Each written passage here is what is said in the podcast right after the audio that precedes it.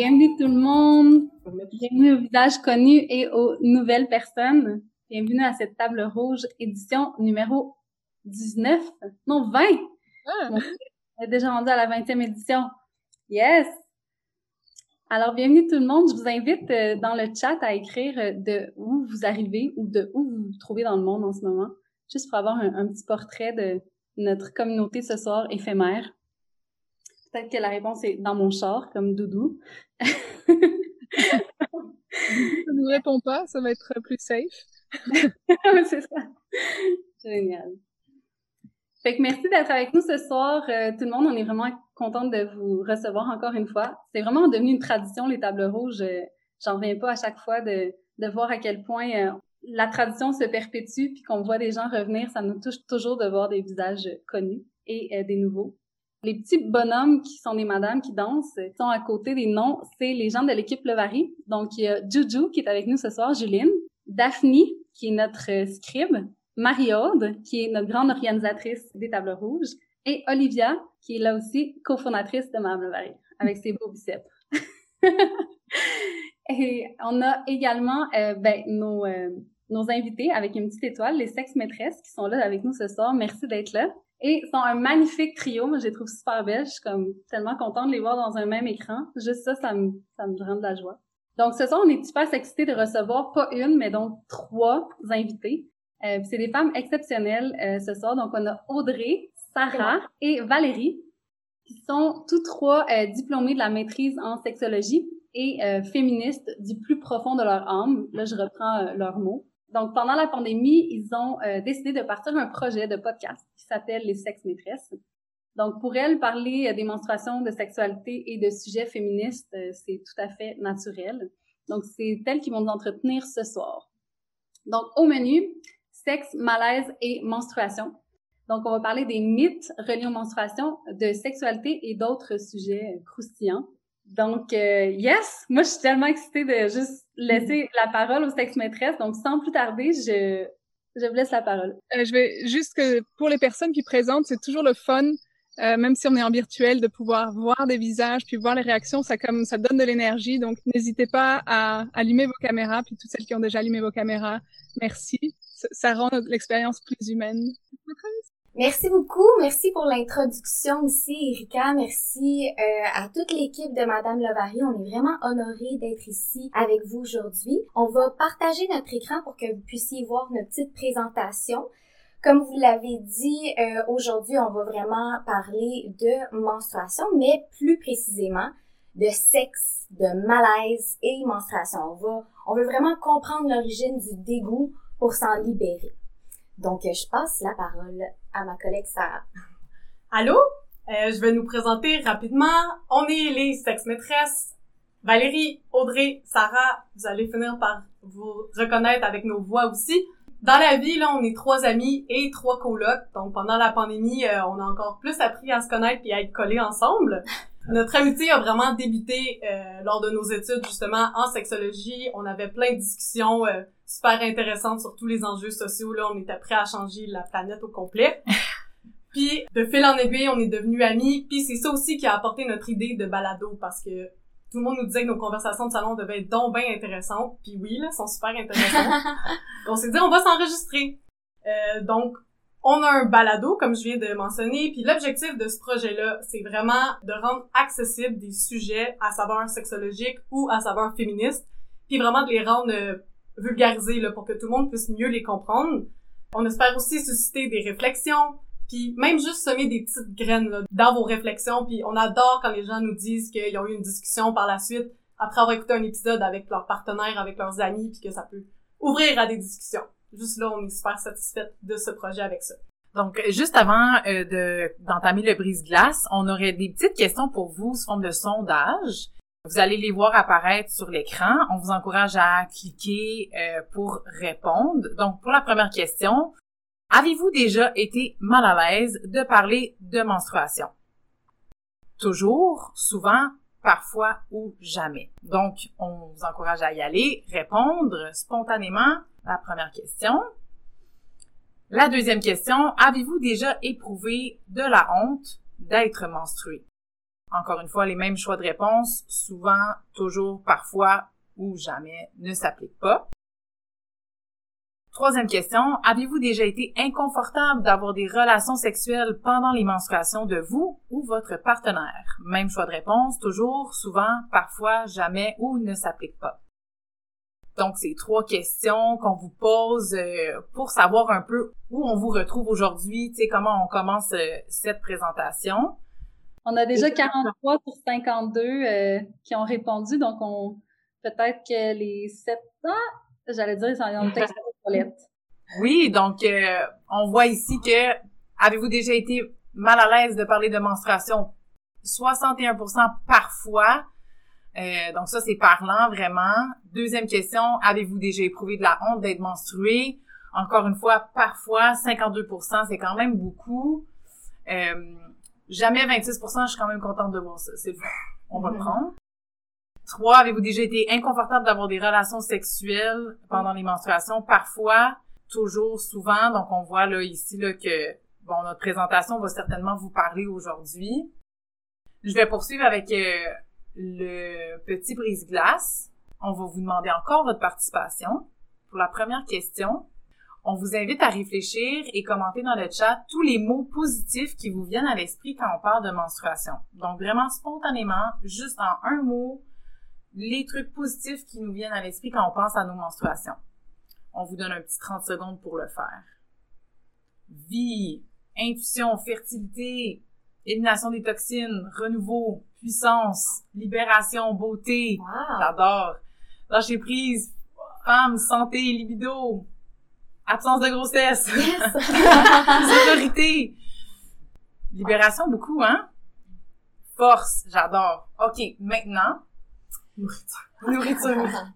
On vous invite à faire la même chose, mais cette fois-ci de commenter dans le chat les mots négatifs qui vous viennent à l'esprit quand on parle de menstruation. Douleur, hémorragie, douleur, SPM, tabou, honte, sale, produits jetables, fatigue, dépenses, inconfort, anémie. C'est super parlant. Merci. Lourdeur, oui, définitivement. Douleur, inconfort. Saute d'humeur. Merci beaucoup. Wow. En fait, c'est vraiment pour vous, vous, vous mettre dans le bain du contraste entre les, les perspectives positives, les perspectives négatives qu'on a au sujet de nos menstruations. D'ailleurs, il y a un sondage qui a été fait euh, par la compagnie de sous-vêtements menstruels Thinks auprès de 1500 femmes en 2017, où 58% des femmes euh, s'étaient déjà senties gênées d'avoir leurs règles.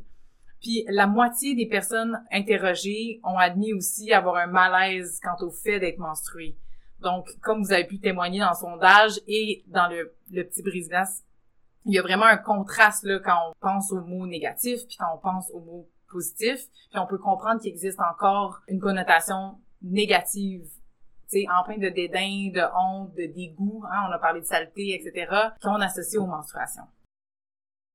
On continue. Donc, euh, bon, on a vu aussi vos réactions, euh, ça à quoi ça vous fait penser, les menstruations. C'est quand même assez divers. Euh, il y a de la diversité dans vos réponses, mais vraiment, c'est quand même assez dichotomique. Là. Donc, faut vraiment se rappeler que chaque jour, il y a 800 millions de personnes qui ont leur menstruation. Fait que ça, c'est presque 21 fois tous les Canadiens. Donc, c'est une expérience qui est vécue par plus de 2 milliards de personnes sur la planète. Là, 2 milliards, vous allez me dire, ben là, c'est pas la moitié de l'humanité. Non. 2 milliards, c'est parce qu'on considère les personnes entre 12 et 45 ans qui sont euh, en mesure d'avoir des menstruations. Donc, quand même, ça fait une méchante qualité de personnes qui sont menstruées. OK? Pourtant, les menstruations sont une honte universelle, euh, le silence est la règle la plupart du temps. Ça affecte les personnes parmi nous qui ont leurs règles de plusieurs façons. Donc, euh, on va utiliser plusieurs moyens pour les cacher. On va avoir une certaine crainte aussi d'être exposé ou d'avoir honte quand, euh, quand on se tâche, par exemple. Donc, cette, euh, ce fait-là, ça nous amène à penser que le silence nous prive de notre pouvoir. Ça, ce que ça veut dire, c'est que ça nous empêche la honte puis le fait qu'on a qu'on a justement la honte, le dédain, le fait qu'on n'en parle pas, ça nous empêche d'exiger plus de connaissances, des meilleurs soins, des produits menstruels plus efficaces, des prix plus bas aussi, hein, juste l'accessibilité aux produits menstruels, puis davantage de recherches à ce sujet-là. Fun fact, euh, il y a cinq fois plus d'études euh, sur les dysfonctions érectiles, dysfonctions érectiles qui touchent 20% des hommes, que d'études sur le syndrome prémenstruel qui touche 90% des personnes menstruées. Fait ça, ça nous montre un petit peu le manque de recherche, le, manque de visibilité sur le cycle menstruel.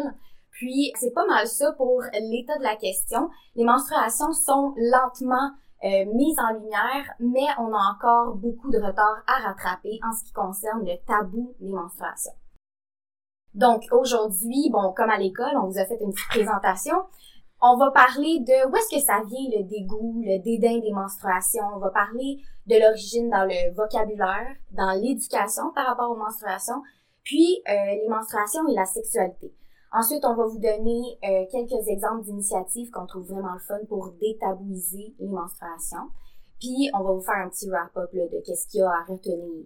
Bon, ben on commence, on rentre dans le vif du sujet. Puis euh, je parle assez vite, donc euh, vous pouvez me le dire si c'est trop rapide à votre goût. Tout d'abord, il n'y a pas une seule cause au fait que les menstruations sont encore un sujet tabou, ici comme ailleurs.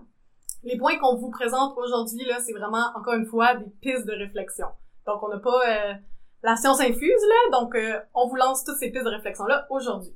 Premièrement, avez-vous remarqué à quel point on utilise toutes sortes d'expressions, toutes sortes de mots pour parler des menstruations?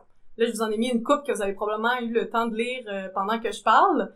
Euh, si vous en connaissez d'autres, on vous invite à les indiquer dans le chat. C'est toujours le fun de voir l'imagination des êtres humains pour parler des menstruations. Moi, mon préféré, c'est avoir une scène de crime dans ses culottes. Je trouve ça tragiquement drôle. aïe aïe! Ouais, tragiquement drôle, c'est vraiment les bons mots pour le, pour le décrire. Euh, justement, il y a certaines expressions qu'on trouve drôles, il y en a qu'on trouve peut-être moins drôles ou moins appropriées. Euh, on peut déduire que tous les détours qu'on utilise pour éviter de parler des menstruations avec les vrais termes, c'est bel et bien une trace qu'il reste un tabou. Là. En nommant pas les menstruations telles quelles, on renforce réellement l'idée que ça doit pas être nommé. Donc, encore moins le nommer à voix haute. Fait que, si même les mots qui sont liés aux menstruations sont gênants, comme on c'est facile de s'imaginer à quel point avoir ces menstruations, ça peut être malaisant et tabou et honteux, etc. Donc, aujourd'hui, on vous invite à réfléchir au fait que éviter de prononcer les mots liés aux menstruations permet de mieux les stigmatiser. Euh, tout d'abord, les euphémismes et les tabous aux menstruations sont vraiment anciens. On trouve même des mentions des menstruations dans la première encyclopédie latine qui date de genre 73 après Jésus-Christ. Euh, je vais vous lire le beau passage. Le contact avec le sang menstruel rend le nouveau vin aigre les récoltes qu'il a touchées deviennent stériles. Les germes meurent. Les graines des jardins se dessèchent. Les fruits des arbres tombent. Le tranchant de l'acier et l'éclat de l'ivoire s'émoussent. Les ruches d'abeilles meurent. Même le bronze et le fer sont aussitôt saisis par la rouille et une odeur horrible remplit l'air. Goûter à ce sang rend les chiens fous et infecte leurs morsures d'un poison incurable. Donc, my god! Dramatique. Ouais. Dramatique. On peut voir que ça fait legit 2000 ans qu'on croit que le sang menstruel est apocalyptique, là, genre c'est la fin du monde littéralement. Donc c'est dangereux pour la nature, les animaux, puis même les métaux, là, le bronze puis le fer, ces hydrouilles, comme tout se ruine à cause du sang menstruel. On commence là.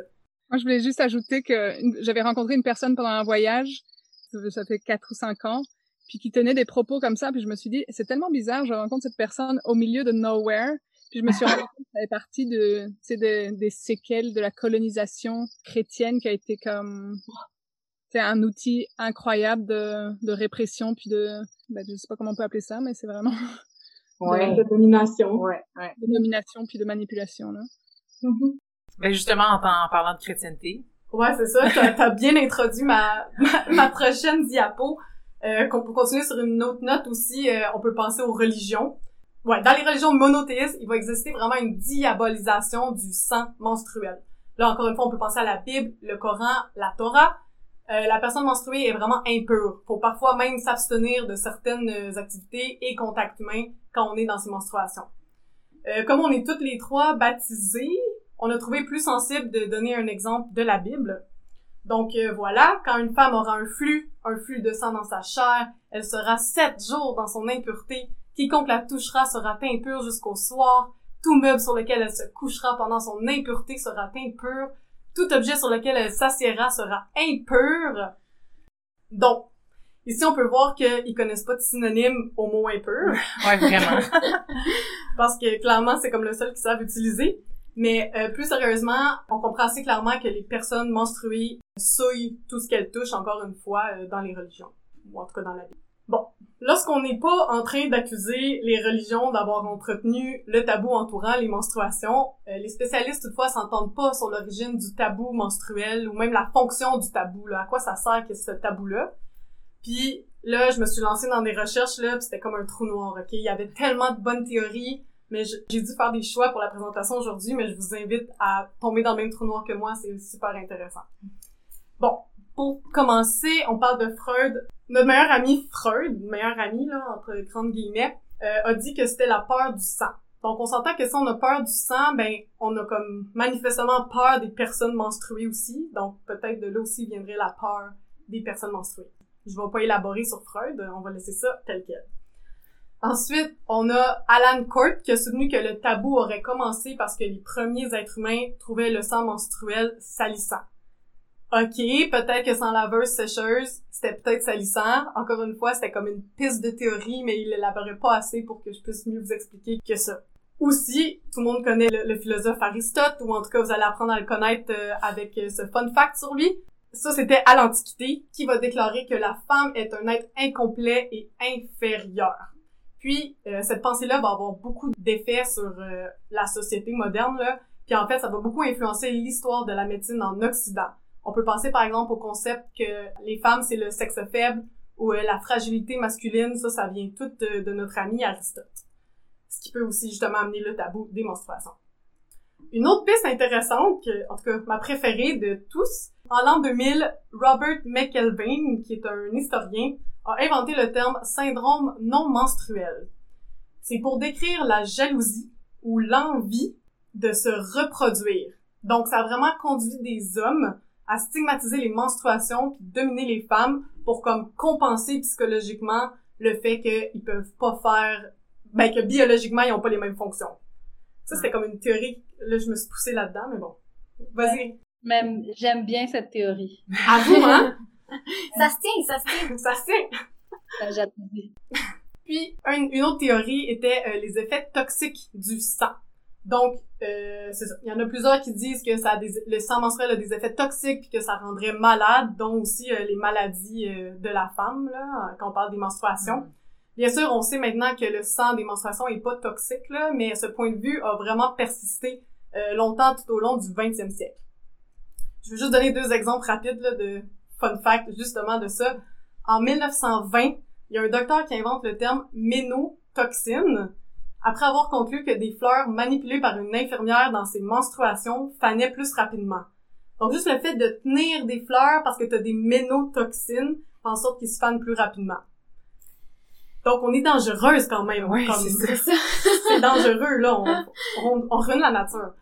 Ensuite, en 1952, il y a des chercheurs de l'université de Harvard qui sont malheureusement, heureusement, des pionniers euh, dans le domaine de la gynécologie puis des traitements euh, liés à l'estrogène, ont injecté à des animaux du sang menstruel. Mais euh, ce sang menstruel-là contenait des bactéries, là, comme n'importe quel sang mm-hmm. que, que quelqu'un se fait donner, il y a des bactéries, là, faut le nettoyer.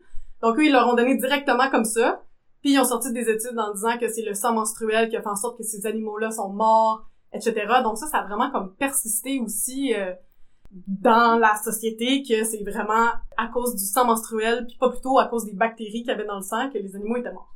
On s'entend que injecter du sang à n'importe quel être vivant, et ça, ça se fait pas juste de même, comme on fait pas juste accepter le sang dans notre être, là, tu sais. Ben of course qu'ils sont morts, les animaux, tu sais. Exact. Donc, pour défaire ce mythe-là, il a été réfuté, là, à la fin des années 50. Donc, ça fait à peu près 60 ans, là, que ce mythe-là a été démystifié. Puis ça, ben, ça laisse des traces, là, dans, notre, dans nos pratiques puis dans notre vocabulaire. Finalement, je pouvais pas passer à côté des critiques féministes dans cette conférence, donc je vais juste glisser deux, trois mots sur le changement de paradigme qui a eu lieu euh, en lien avec la perception qu'on a des menstruations. Bon, donc là, je vous explique que dans le passé, la stigmatisation du sang menstruel impur puis des personnes dangereuses, c'est surtout fait en les restreignant dans la vie sociale, dans leur vie publique, puis justement on les garde de côté quand ils sont dans leur menstruation parce qu'elles sont dangereuses. Toutefois, depuis le 20e siècle, euh, la stigmatisation des menstruations, elle persiste toujours là, elle existe encore, sauf qu'elle est comme dans un autre contexte, sous une autre forme. Mhm. C'est ça que les critiques féministes vont appeler la médicalisation des menstruations. Ce qu'on veut dire par là, là, c'est vraiment que le discours médicalisé se concentre sur les aspects physiologiques, biologiques des menstruations lors de l'éducation des jeunes. On peut penser par exemple que euh, on va leur montrer comment le cycle reproducteur fonctionne, comment contrôler leur corps, ce qui est vraiment comme physiologique, biologique, on parle pas de tout ce qui est social, culturel, etc. En fait, c'est que la médicalisation des menstruations va créer l'idée que les menstruations sont un problème de santé qui nécessite genre une prise en charge. C'est une condition qu'il faut traiter à l'aide de médicaments ou c'est pas une fonction corporelle euh, naturelle. Ouais. Naturelle ou magique ou incroyable ou genre une force tu sais, comme tout ce qu'on apprend finalement euh, dans les autres tables rouges où on cache que le cycle menstruel, finalement, c'est un, c'est un power, tu sais. Exact, de mettre comme une condition de problème de santé, c'est incroyable. Il fait aussi une cause genre hygiénique, c'est un problème d'hygiène. Oui, oui, oui, C'est absolument. aussi avec la médicalisation. Exactement, c'est comme euh, c'est rendu justement ils disent souvent médicalisation et crise d'hygiène là, des menstruations que c'est vraiment euh, c'est vraiment la santé là encore une fois. Puis là tu m'amènes encore à ma prochaine diapo, fait que j'y arrive. Mais euh, ce qui est problématique là avec le fait qu'on se concentre sur la médicalisation des menstruations, c'est que ça influence la façon dont les personnes menstruées vont se percevoir, puis comment elles vont gérer leur menstruation. Donc ça va plus être à chaque fois que tu as tes menstruations, c'est comme bon, faut que je me gère, faut que je contrôle mon corps, faut le cacher, faut ci, faut ça. Tandis que c'est plus comme ben c'est une fonction incroyable naturelle de mon corps, etc. Comme l'angle aussi que les Ouais. gens qui ont des menstruations ont, Oui. Le, le paradigme, finalement. On n'est vraiment pas dans la même pensée, là. c'est ça. Enfin, justement, avec ce changement de contexte et de médicalisation, on peut parler du vocabulaire qu'on emploie maintenant pour parler des menstruations. Donc, pour éviter de parler des menstruations avec le discours médicalisant là qu'on vous qu'on vient de vous expliquer, on raye de notre vocabulaire les mots euh, hygiéniques et sanitaires. On utilise le mot menstruel là à toutes les sauces là. Vous voyez, on peut l'accorder comme on veut, il se met partout. C'est déjà plus inclusif et on parle pas de médicalisation dans ce temps-là. En conclusion, là, faut vraiment se rappeler que les représentations, les façons qu'on parle des menstruations sont importantes parce que ça influence comment les personnes menstruées vont vivre ça. Mhm. Dans la gêne ou dans la confiance? Ça commence avec le vocabulaire qu'on emploie nous-mêmes. En résumé, depuis des millénaires, le vocabulaire employé et les détours qu'on utilise pour éviter d'en parler avec les vrais termes perpétuent le tabou, le malaise qu'on a envers le sang des menstruations. Bon, j'ai fini. je passe, je passe la parole à Audrey qui va vous parler de l'éducation pendant les menstruations puis qui perpétue aussi le tabou des menstruations. Oui, donc, l'éducation entourant les menstruations. Parfois, on a l'impression que le tabou, ben, c'est, c'est chose du passé, mais il est encore très présent, et ce, même dans l'éducation qu'on fait auprès des filles. Justement, comme Sarah a expliqué, euh, les conceptions éducatives, ben, quand on parle de menstruation, euh, tout le vocabulaire qu'on utilise, ben, ça se voit aussi dans l'éducation qu'on fait par rapport aux menstruations. Donc, comme c'est écrit, euh, les conceptions éducatives concernant la ménage, la ménage, c'est les premières menstruations. OK?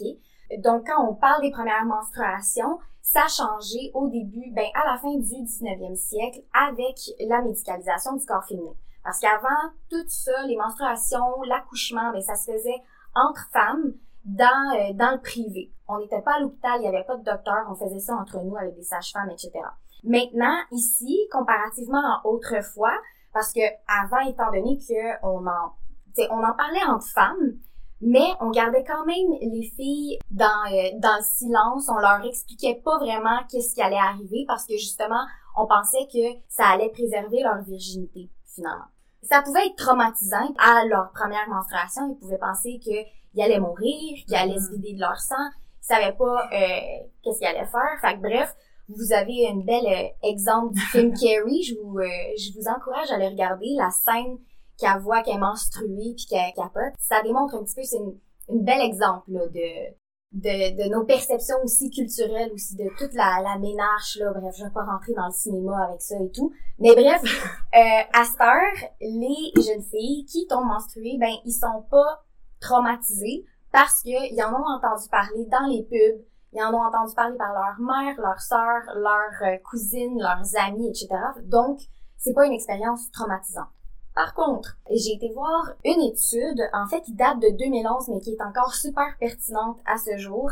Puis je vous invite aussi à aller voir euh, un article du coup de pouce qui date de septembre 2021 qui relève exactement le même tabou. OK? Cette étude-là s'est penchée sur les conceptions éducatives concernant les menstruations et le sang menstruel, mais aussi tout ce qu'on dit, le, discours ambiant, comment les, les mères parlent à leurs filles de menstruation, les brochures de Always, le dico des filles, donc toute une grosse méta-analyse de comment on parle des menstruations finalement. Donc, cette expérience-là de la ménage des premières menstruations, ben, il y a deux choses qui influencent l'expérience. Donc, il y a le savoir que les filles possèdent sur les règles, qui jouent un rôle déterminant dans les sentiments qu'elles vont éprouver, ok, donc leur connaissance, puis le contexte dans lequel elles font l'expérience de la ménage. Donc, euh, ben, comment ça s'est passé pour leur première menstruation. Ce qui a été relevé aussi par l'étude, qui est super intéressant, c'est que les filles sont encouragées à voir les premières menstruations comme un événement positif, mais le sang comme souillure. Fait qu'il y a vraiment une association de cet événement-là à la honte, au dégoût, puis on associe le statut de femme à une contrainte. Ça, je vais vous expliquer pourquoi. Dans le fond, comme je vous ai dit, là, dans, dans les écrits éducatifs, le discours des mères à leurs filles, Là, je vous dis, c'est une recherche de 2011, donc c'est pas très inclusif. On parle de filles de mère, pas de personnes menstruées. Donc, euh, je, je, précise ça, puis on encourage les recherches. Donc, comme on a dit au début, il n'y a pas beaucoup de recherches qui se font là-dessus. Ça serait super intéressant de voir aussi les personnes non-binaires ou euh, les personnes trans, comment ils vivent leur menstruation, etc. Mais pour cette étude-là, la ménarche, les premières menstruations, c'est vu comme un changement de statut. Donc, on, on passe de fille à femme, fertile, etc. Donc, c'est célébré, c'est positif. Par contre, de la façon qu'on parle du sang, bon, c'est l'échec de la fertilisation, donc ça amène un débris. Ce débris-là, c'est un déchet qui doit être expulsé, ce qui veut dire que c'est une source de souillure, ce qui veut dire que c'est une source de honte, de dégoût. Ça, c'est comment qu'on en parle dans les publicités de Always, de Tampax, des, des brochures éducatives, le discours des filles, etc. OK? On fait référence à la flaque, à la tache. On fait jamais référence à du sang qui coule des parties génitales, qui coule du vagin. Le sang aussi doit pas laisser de taches, ni d'odeur, ni de traces. C'est vraiment présenté comme une évidence ou comme du savoir-vivre. Fait que si tu t'es taché, mon Dieu, t'as pas d'allure. Okay? T'as pas su contrôler ce qui se passe avec ton corps, etc. Donc, ça renforce un petit mm. peu cette, cette perception-là qu'on a que c'est dégueu. T'as pas des bonnes manières. C'est ça, c'est impoli. C'est ça. Là, on aussi dans euh, dans notre discours éducatif, ben on insiste sur l'hygiène. On, on, a vraiment un devoir d'autocontrôle. Donc non seulement il faut se laver la vulve puis le vagin vraiment intense tout le temps, ok? Faut aussi prévoir qu'on va être menstrué, quand est-ce, où est-ce qu'on a les produits appropriés, est-ce qu'on a un pantalon blanc? T'sais, on peut penser à n'importe quelle publicité de, de produits menstruels, euh, de joueuses de tennis habillées en blanc, de faire de l'équitation, ok, name là, on le voit pas mal partout. Donc tout ça, ça fait qu'il y a une espèce d'intériorisation, que c'est une source d'embarras. Non seulement c'est une source d'embarras pour les filles qui sont menstruées, mais aussi pour les autres autour. C'est précisé, genre, euh, il faut absolument cacher les tampons euh, pour pas que les pères voient ou les frères, tu sais, parce que c'est gênant et tout ça, ok? Fait qu'on est vraiment là-dedans. Ça tend à changer, là, mais ça continue à être comme ça. J'ai l'impression juste aussi que, tu sais, la source, le malaise, de le cacher pour les hommes, c'est aussi euh, comme si on veut pas les rendre mal à l'aise vu qu'eux ont tellement pas eu d'éducation où on sait, tu sais, comme on a l'impression que les hommes, puis je pense que c'est une réalité, là, ils ont tellement pas d'éducation là-dessus que c'est pas tant nous qui est mal à l'aise de le montrer, mais c'est plus tu veux pas que l'autre soit mal à l'aise. C'est ça, c'est comme un cercle vicieux un petit Mhm. peu, hein, le- l'œuf et la poule, tu sais, on, on parle de malaise puis tout ça, mais c'est pas la faute de, en tout cas, je pourrais embarquer là, longtemps là-dedans. Mais faudrait donc ben pas les rendre inconfortables. Ouais. Ben, c'est ça, tu sais, Fait qu'on va se gérer. c'est ça. Aussi, dans cette étude-là, le sentiment de honte associé au ménage puis aux premières menstruations, ben, ça a rapport aussi avec le contexte. C'est sûr qu'il y a la précocité de l'événement. Si, si ça arrive à une fille avant tout le monde de sa gang d'amis, ça va affecter la manière qu'elle vit. Euh, aussi au rejet de ce qui est féminin, tout ce qui est stéréotypiquement féminin ou ce qu'on associe à la féminité, ben c'est sûr que si déjà la personne vit une dysphorie de genre ou n'importe quoi, ben ça va pas être une expérience agréable pour cette personne-là. Il y a l'expérience des mères avec les menstruations, tu sais, c'est sûr que même si on essaie de donner une, bonne éducation positive par rapport aux menstruations, mais que ça fait 20 ans qu'on souffre, puis qu'on a donc mal, puis qu'on vit mal aux menstruations, mais c'est difficile de donner une éducation positive par rapport à ça. Il y a le réseau social des filles, donc toutes leurs amies, euh, les cousines, puis tout ça. Mais il y a aussi euh, les moqueries des garçons, autant les frères, les pères, mais aussi les garçons qui vont se moquer des filles qui se sont tachées à l'école, puis des trucs comme ça. Ce qui m'amène à poser la question, ok? Parce que on parle de la ménage pour la puberté chez les filles, mais on parle aussi de la spermache pour la, la puberté euh, des garçons, tu sais, c'est c'est comme le le ballon. Fait que c'est le fun de penser au double standard qu'on peut voir là-dedans. Comment qu'on parle de la première éjaculation, tu? Est-ce que c'est tabou? Est-ce qu'on dit aux garçons, oh, faut vraiment nettoyer ses draps après, faudrait surtout pas que personne soit mal à l'aise en voyant ton sperme.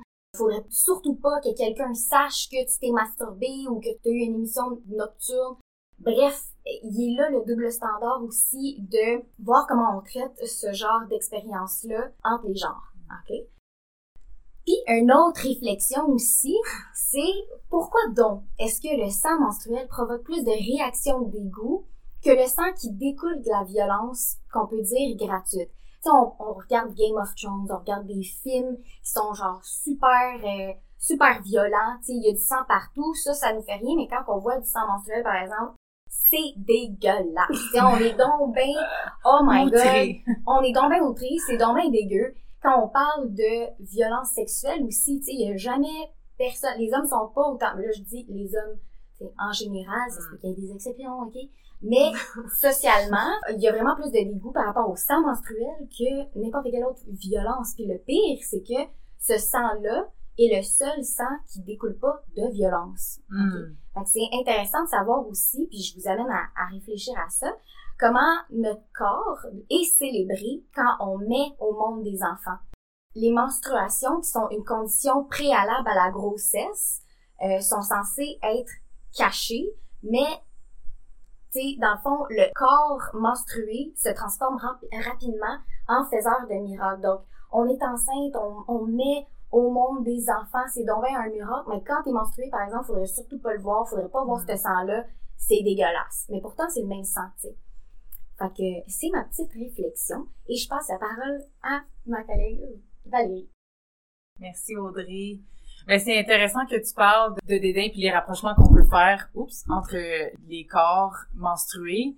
On peut faire aussi des rapprochements entre le dédain puis la perception négative que plusieurs femmes peuvent avoir de leur sexe puis le dédain des menstruations. Donc là, on parle de leur sexe, leurs organes, mais aussi leur sexualité. Tu sais, de façon similaire à la honte qu'on associe au corps menstrué, il y a plusieurs femmes qui vont aussi adopter des pratiques normatives sur leur corps pour les gérer, spécifiquement en contexte de sexualité. Donc, on parle ici, vous pouvez lire à l'écran, se raser, s'épiler, se maquiller, surveiller son poids, son alimentation, etc. Il y en a plein. Euh, et ces pratiques normatives-là vont surtout être pratiquées en contexte de relations hétérosexuelles. Ça, c'est intéressant. D'ailleurs, là-dessus, il y a des petites statistiques ici, là, dans l'encadré. Il y a une recherche qui s'est penchée là-dessus.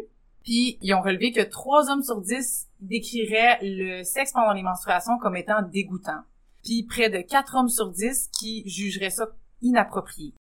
Inapproprié. Genre, t'es censé faire, t'es censé inapproprié. faire quoi? c'est ça, c'est inapproprié. Les étiquettes sur le sexe pendant les règles, ça renforce une fois de plus l'idée de honte qui est trop souvent ressentie par les femmes. D'ailleurs, il y a une femme sur trois dans cette étude-là qui rapporte s'être fait refuser du sexe parce qu'elle était dans sa semaine. Et ça, ça mène près de 6 femmes sur 10 à éviter d'initier des rapports sexuels alors qu'elles sont menstruées. Et tout ça, ça va faire en sorte que cette étude-là a aussi rapporté qu'il y a à peu près 4 femmes sur 10 qui vont performer un autre type d'acte sexuel puisqu'elles ressentent la pression de le faire pour compenser. Mais je comprends pas. De Mais quelle quelle pratique! On parle ici de la fellation, bien entendu. Donc encore un travail féminin quand c'est nous qui sommes menstrués pour gérer les hommes avec qui on est peut-être en relation. Donc, euh, je vous laisse faire vos réflexions par rapport à ça. Pour en parler davantage, j'ai trouvé une étude qui parle des perceptions des femmes face au sexe pendant leur menstruation. C'est une étude de 2011 euh, d'une chercheure qui est assez connue dans le monde féministe. Elle s'appelle Brianne Faz. Vous avez le titre de son article ici. Brianne Faz, dans cette étude-là, s'est penchée sur les interprétations et les rationalisations des femmes d'avoir ou non des relations sexuelles pendant leur menstruation. Donc, en général, dans ces résultats, l'auteur va séparer les vécus des femmes en deux catégories d'attitudes. Les attitudes négatives, puis les attitudes positives face au fait d'avoir des relations sexuelles pendant leurs règles. Donc, pour ce qui est des attitudes négatives, l'étude a trouvé que la majorité des participantes adoptaient plutôt des attitudes négatives face au fait d'avoir des relations sexuelles pendant les menstruations. On parle ici de douleurs physiques, là, attitude négative. C'est sûr que si tes menstruations sont terribles puis t'as des crampes menstruelles à côté, ben ça te tente peut-être pas d'avoir euh, des relations sexuelles. Donc ça, c'est- on peut comprendre. Mais il y a aussi d'autres choses qui étaient intéressantes, comme par exemple le travail physique des femmes. Le fait de devoir s'occuper de, de nettoyer les draps, s'occuper de s'assurer de pas tacher, les, etc. Des choses comme ça. Ils sont encore liés au tabou, là. Encore lié Ouais. au tabou, La effectivement. souillure des La souillure. On peut penser aussi aux réactions de dédain d'un partenaire homme, la perception de soi qui est négative, peut-être encore plus pendant nos menstruations, contrairement à, par exemple, une perspective qui serait plus comme dans la célébration ou dans le repos ou peu importe. Puis finalement, moi, j'ai trouvé le plus intéressant, c'est surtout le travail émotionnel qui vient avec le fait de proposer la sexualité pendant nos menstruations, parce que ça mènerait à une gestion des émotions ou des jugements du partenaire masculin. Donc ici, c'est une citation là, que vous trouvez dans l'encadré d'une participante qui note à quel point elle, ça l'intéresse zéro, le sang, c'est une saleté, elle a pas envie de gérer ça. D'un autre côté, il y a aussi les participantes qui ont nommé qui avaient des attitudes plutôt positives, que pour elles, c'était vraiment, ils ressentaient un plaisir sexuel pendant les relations sexuelles, pendant leur menstruation. Ces participantes-là, ils ont nommé une certaine rébellion envers les attitudes anti-menstruelles, comme une attitude euh, subversive, tu sais, euh, Comme- power. ouais, on va reprendre le pouvoir sur nous, puis si t'es pas dans l'air avec ça, ben c'est pas parce que je suis dégueulasse, moi je suis incroyable, tu sais. Et pour renchérir là-dessus, tu sais, ces femmes-là vont être plus dans le fait d'accueillir leur corps naturel, vont affirmer leur féminité ou leur womanhood. Donc, on va être plus dans cette perspective-là pour quand on adopte des attitudes plus positives par rapport à la sexualité pendant les menstruations. Donc, vous pouvez voir aussi un témoignage d'une femme lesbienne de cette étude-là qui témoigne que son expérience est incroyable, que sa partenaire l'a fait sentir bien, que c'était une preuve d'amour pour elle, etc. Donc, on peut vraiment voir le portrait de cette étude-là, ça nous permet de bien voir comment les attitudes sont polarisées Mm. au sujet d'avoir des relations sexuelles pendant les menstruations. Donc, comment on fait pour apprivoiser possiblement une sexualité pendant les menstruations? C'est la grande question, c'est peut-être euh, le croustillant de la présentation d'aujourd'hui. Tout d'abord, ce qu'on peut vous nommer, c'est de voir où vous-même vous en êtes rendu là-dedans, personnellement. Vraiment se sonder, là, est-ce que moi je suis confortable avec le fait d'avoir une sexualité pendant mes menstruations? Ou au contraire, est-ce que c'est pour moi une période de repos, de ressourcement, etc.? Ensuite, on peut se pencher sur la question du consentement, ce qui veut dire d'en discuter avec son ou sa partenaire et de respecter les limites de chacun, chacune. Bien entendu, quand on parle de relations sexuelles, dans le fond, on peut pas vraiment écarter la question des ITSS. Donc, en tant que sexe maîtresse, on vous encourage à vous protéger lors de vos relations sexuelles. Ce message est sponsorisé, non, c'est pas vrai. Euh, Juste une petite question. Oui, euh, J'avais entendu dire que euh, il y avait plus de risques d'attraper des ITS quand tu étais menstruée parce qu'il y avait comme des, des petites lésions euh, dans euh, dans le fond, dans le canal, puis dans dans l'utérus, puis que ça pouvait être plus propice aux ITS. Donc, que le condom était vraiment le meilleur ami euh, pour avoir des relations sexuelles dans, ce- dans ces menstruations. Parce que Ouais, puis on s'entend qu'il y a quand même beaucoup de mélange de fluides, hein. Oui, Il y a comme c'est un, ça. un fluide Un de, de plus. plus. C'est sûr que ça fait des portes d'entrée. C'est ça, oui, c'est les portes d'entrée. Ce que tu nommes, Erika, c'est les portes d'entrée. Donc oui, effectivement, euh, j'ai pas vraiment trouvé de d'études qui disaient exactement ça, mais c'est fort probable, tu sais. C'est pas mauvais, mettons, de te protéger. C'est bon. Puis en même temps, je me dis, tu sais, plus de fluide aussi, il y a de la lubrification naturelle. Exactement, ben ça m'amène aux avantages que les personnes ont nommés euh, d'avoir des relations sexuelles pendant leur menstruation c'est aussi une façon d'apprivoiser possiblement le fait d'avoir une sexualité pendant nos menstruations, hein, de considérer les avantages, d'en entendre parler. Donc, les femmes qui ont, ou les personnes, excusez-moi, qui ont eu des relations sexuelles pendant leur menstruation, il y en a qui témoignent que les douleurs menstruelles étaient atténuées, que le fait d'avoir des orgasmes, ça peut produire des endorphines, qui peut aussi réduire la douleur. Ça peut réduire le stress, qui aide toujours. Euh, le vagin, comme tu dis, est plus lubrifié euh, qu'à l'habitude, donc ça peut nous aider voire même rendre les relations sexuelles plus agréables pour certaines personnes qui auraient des problèmes de lubrification, par exemple. Puis, bien entendu, les chances de tomber enceinte sont vraiment moindres, donc on peut ressentir plus de liberté, avoir une meilleure capacité de vraiment se laisser aller, ce qui peut aussi aider à ressentir plus de plaisir sexuel. Finalement, on aimerait nommer que le sexe oral et le cunnilingus euh, est une option qui est possible. Il peut avoir un petit goût de sang présent, mais s'il y a consentement et ouverture, ben tous les paris sont ouverts. Donc euh, voilà. Après être allé comme vraiment dans le vif du sujet, là, on voulait juste prendre un moment sur cette diapositive pour se poser. Euh, on aimerait vraiment rappeler à tout le monde aujourd'hui que peu importe où vous êtes rendu dans les éléments que vous voyez sur la diapo, là, on a de gérer une serviette menstruelle à arroser ses plantes avec son sang. sais, en termes de confort avec ces choses-là, les menstruations, le sang menstruel, les produits menstruels, etc., c'est juste de continuer à se poser des questions, puis de te tenter d'y répondre vraiment pour nous-mêmes, tout d'abord, puis de juste, tu sais, cheminer tranquillement là-dedans. C'est ça, parce qu'on voulait pas non plus que ça soit prescriptif de comme là, vous devez faire du sexe pendant vos menstruations, sinon vous êtes pas féministe. C'est pas ça, là. Non. C'est vraiment, euh, on, on, se pose des questions, puis petit à petit, on, on déconstruit un peu euh, la honte, le dégoût par rapport à ça, tu sais. Exact. Puis je pense qu'il y a aussi une, autre chose qui peut être intéressante, c'est de dire, ben, si on est avec un partenaire avec qui on se sent euh, à l'aise d'en parler, puis on a le goût d'avoir cette expérience-là, on n'est pas obligé non plus d'avoir notre première relation sexuelle menstruée, genre la journée 2, où c'est comme... Exact. On peut choisir nos timings euh, pour que ce soit moins abondant, puis c'est justement, il y a moins de fluide à gérer, euh, puis c'est une, une, bonne porte d'entrée peut-être pour celles qui ont envie d'essayer. Absolument. Exactement. C'est un bon conseil. Puis, encore une fois, c'est vraiment de laisser erreur aussi. sais Si vous essayez puis finalement vous êtes moins à l'aise, vous aimez pas ça, c'est juste de se poser des questions puis vous êtes pas obligé, encore une fois. Là. Mm-hmm. euh... Oh oui, vas-y. bon, on arrête de parler de sexualité un petit deux minutes. On veut vous parler des initiatives euh, qui existent un peu partout là, pour déstigmatiser le sang menstruel ou les menstruations.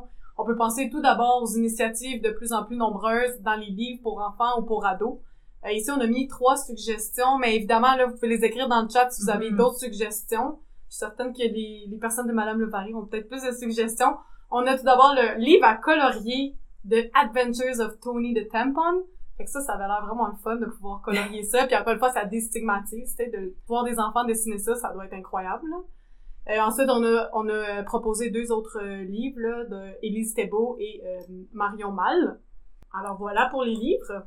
Oui, il y a aussi des applications mobiles hein, qui sont devenues un moyen en 2021 pour tenter de se reconnecter à notre corps cyclique. les applications mobiles que vous voyez à l'écran, ils fonctionnent en général en traçant le cycle, puis vous pouvez mettre à jour les changements que vous remarquez dans votre cycle certaines de ces plateformes-là sont dites intelligentes, ce qui veut dire qu'elles tentent de prédire aussi euh, le cycle menstruel puis les périodes de fertilité. Il y a certaines critiques, par contre, que euh, ça revient un petit peu à la médicalisation, l'espèce de devoir de contrôle euh, des menstruations, que ça peut tendre vers ça. Mais encore une fois, hein, c'est votre choix, là, finalement. Si ça vous plaît, ça vous plaît. Oui, c'est ça. Puis que c'est, c'est ancré un peu comme dans le biologique, euh, compter les jours, euh, quantifier le montant de votre flux sanguin, etc. Il y en a quelques-unes qui nomment comme les émotions, mais ça pourrait être mieux, là, mettons. Aussi, d'autres initiatives gouvernementales ou communautaires, ben il y a la campagne euh, hashtag campagne rouge de la vie en rouge.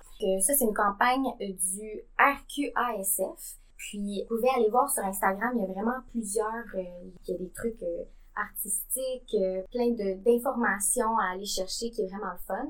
Puis Madame Levary en fait partie, si Oui. je me trompe pas. Et on a supporté euh, la campagne aussi euh, de la vie en rouge, puis on est très proche du RQSAF. On les aime beaucoup. Euh, Il y a aussi le film que vous pouvez aller voir sur Netflix, Period End of Sentence, qui a été tourné en Inde. Puis là-dedans, il y a le Pad Project. Si vous regardez le film, vous allez comprendre. C'est vraiment une belle initiative aussi. Il y a de plus en plus de compagnies aussi quand on pense euh, juste à notre ville, là, à Montréal, mais aussi à travers euh, le Québec.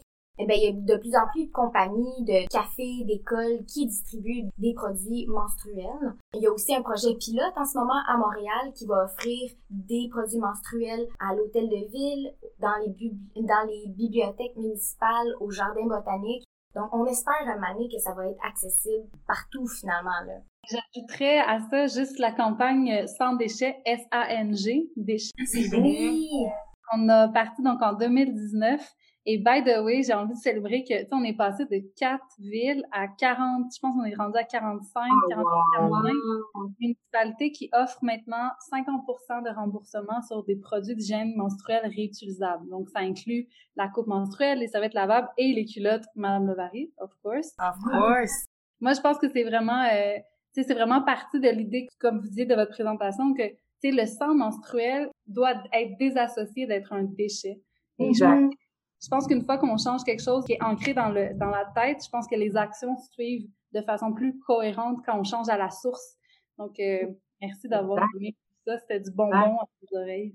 Ben, pour faire du pouce là-dessus, une autre façon, comme tu dis, Erika, de déstigmatiser puis de, d'enlever le, que le sang est un déchet, c'est de le montrer. C'est de le montrer, de le célébrer même. Puis, il y a des personnes qui ont décidé de partir le mouvement d'art menstruel qui consiste à faire de l'art avec le sang menstruel. Donc ici, vous pouvez voir des photographies, mais il y a aussi des artistes qui ont décidé de peindre avec leur sang menstruel. Puis il y a aussi un moment donné quelqu'un qui a filmé les réactions des gens qui voyaient les œuvres d'art, puis c'était comme ah ça fait des caillots, tu sais c'est comme oui ça fait des caillots. Ça permet vraiment de d'enlever le tabou que que c'est dégueulasse. Là. Ça peut être beau finalement. Donc euh, ce que vous voyez à l'écran en haut là il y a euh, Rupi Kaur qui a fait une photo euh, où elle est couchée là puis elle attache son, son drap qui a été censuré sur Instagram. Donc le tabou est encore présent. À votre droite vous voyez aussi euh, une euh, activiste musulmane américaine de 26 ans qui s'appelle Kiran Gandhi, qui a couru le marathon de Londres sans protection menstruelle. Donc, euh, c'est une façon de déstigmatiser le truc. C'est quand on regarde, je suis de courir un marathon en étant menstruée.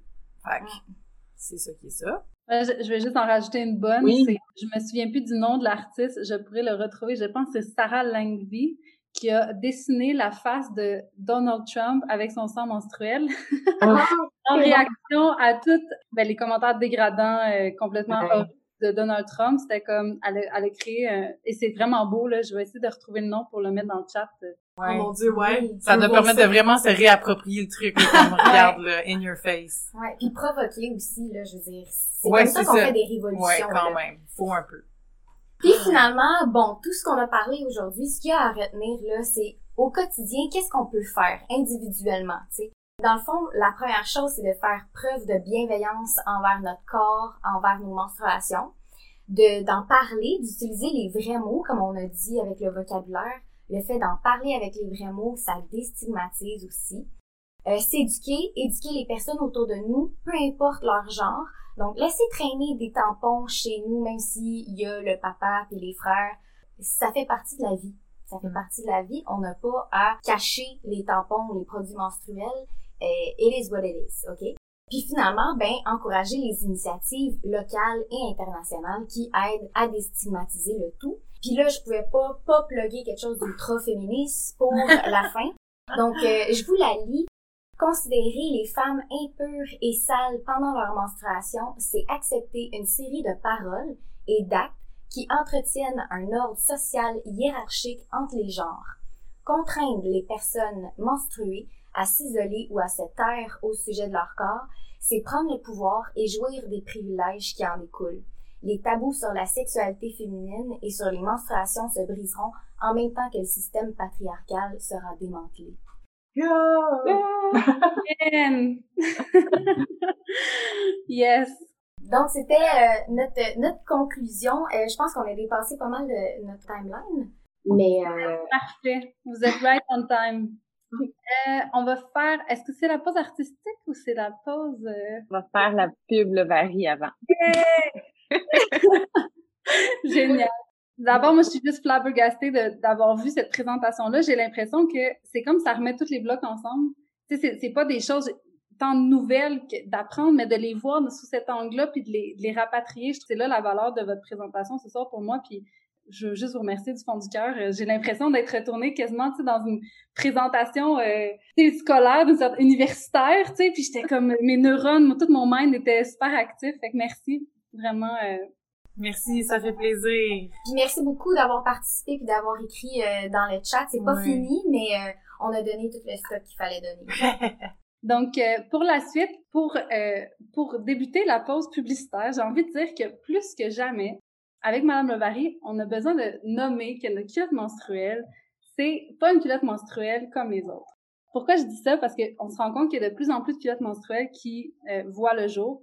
Euh, avec Olivia, quand on a commencé, euh, il y a cinq ans, on avait justement euh, notre petit panneau euh, au Tam-Tam de Mont-Royal qui disait euh, menstruation sans déchets, euh, menstrua- menstruation positive et sans et zéro déchet. Puis là, là les gens là, là cinq ans, c'était encore pire là, le stigma puis le tabou. Donc il y a eu comme tout un travail qui a été fait. Et là maintenant, je suis très heureuse de voir qu'il y a de plus en plus de culottes menstruelles sur le marché. Mais j'ai envie de nommer que la nôtre elle est différente. Pour ceux et celles qui ne la connaissent pas, j'aimerais vous montrer comment fonctionne la culotte Madame Levary en live via un petit vidéo. Et j'inviterai Olivia à faire la présentatrice parce que c'est master euh, publicité. Ben, comme on sait, euh, à chaque mois, c'est le party dans nos culottes et c'est pour ça qu'on a inventé euh, notre culotte menstruelle à notre sauce. Donc, je vous présente la belle euh, culotte bikini qui est notre modèle de jour. Puis, dans le modèle de jour, il y a une protection qui est intégrée, mais aussi un, système de serviettes amovibles dans lesquelles vous pouvez laisser couler votre sang comme une belle fleur de printemps. Puis, une fois que votre pad est, euh, euh, je dirais, euh, euh, qui doit être changé parce que vous avez besoin de retrouver une une sorte de confort, vous pouvez reprendre un pad et le mettre dedans. Chaque paquet de jour vient avec trois serviettes amovibles. Yay! Thumbs up! Good job, Ali, pour la Donc, euh, en fait, Madame Levary et les culottes menstruelles, c'est ce qui nous permet, en fait, de tous les mois, de vous offrir aussi euh, euh, cette présentation avec des invités différents à chaque mois. Donc, on est super heureuse de continuer ça. Puis, si vous n'avez pas encore de Madame Levary et que vous cherchez une protection réutilisable, vraiment, euh, vous allez tomber en amour. Je pense qu'on a euh, des, des reviews amazing. À chaque fois, Juline, qui est notre service client, reçoit euh, reçoit toujours les, les reviews, puis c'est le fun, elle nous les met dans notre Slack d'équipe. euh, en début de semaine, elle nous met des petits loves du jour, puis là, on a une reviews. C'était la fin de la pause publicitaire. Juste avant, et on a deux questions pour euh, les produits. Je voudrais te les poser tout de suite pendant qu'on est là-dedans. Euh, Émilie demande pour un flux moyen, on peut avoir à changer au combien d'heures euh, pour une journée à l'école, mettons? Normalement, euh, donc chaque culotte vient avec les trois serviettes amovibles. Normalement, pour un flux moyen, donc modéré, c'est suffisant pour passer la journée. Euh, Il y a certaines femmes qui vont euh, avoir deux culottes ou qui vont juste euh, ajouter des pads. Il y a possibilité d'ajouter comme un ou deux pads de plus si vous voulez pour passer la journée. Mais vraiment, le 3, c'est pour un flux modéré. Donc, euh, vous pouvez penser qu'une serviette amovible Madame Levary est l'équivalent d'une serviette régulière un petit peu plus. Donc, euh, vous pouvez vous caler là-dessus euh, pour calculer le nombre de serviettes que vous auriez besoin. Merci. Tu avais dit deux questions? Oui, ben en fait, ça répondait, euh, la personne demandait si, euh, sans les, les protections amovibles, est-ce que la culotte elle-même a déjà une protection?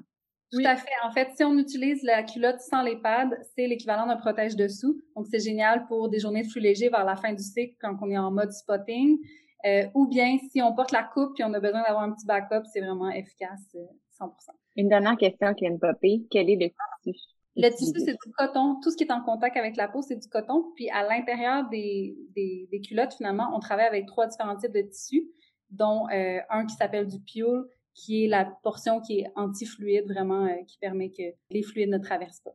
Super, merci. Pour plus euh, de questions par rapport aux, aux culottes, il y a plein de vidéos sur le site web sur comment les laver, comment les utiliser, comment les changer. Fait que je vous invite à aller fouiller euh, sur notre site web de Madame n'hésitez pas à nous écrire. euh, Juju répond sur Facebook, Instagram, c'est Gabriel. Puis on est on est là pour répondre à vos questions.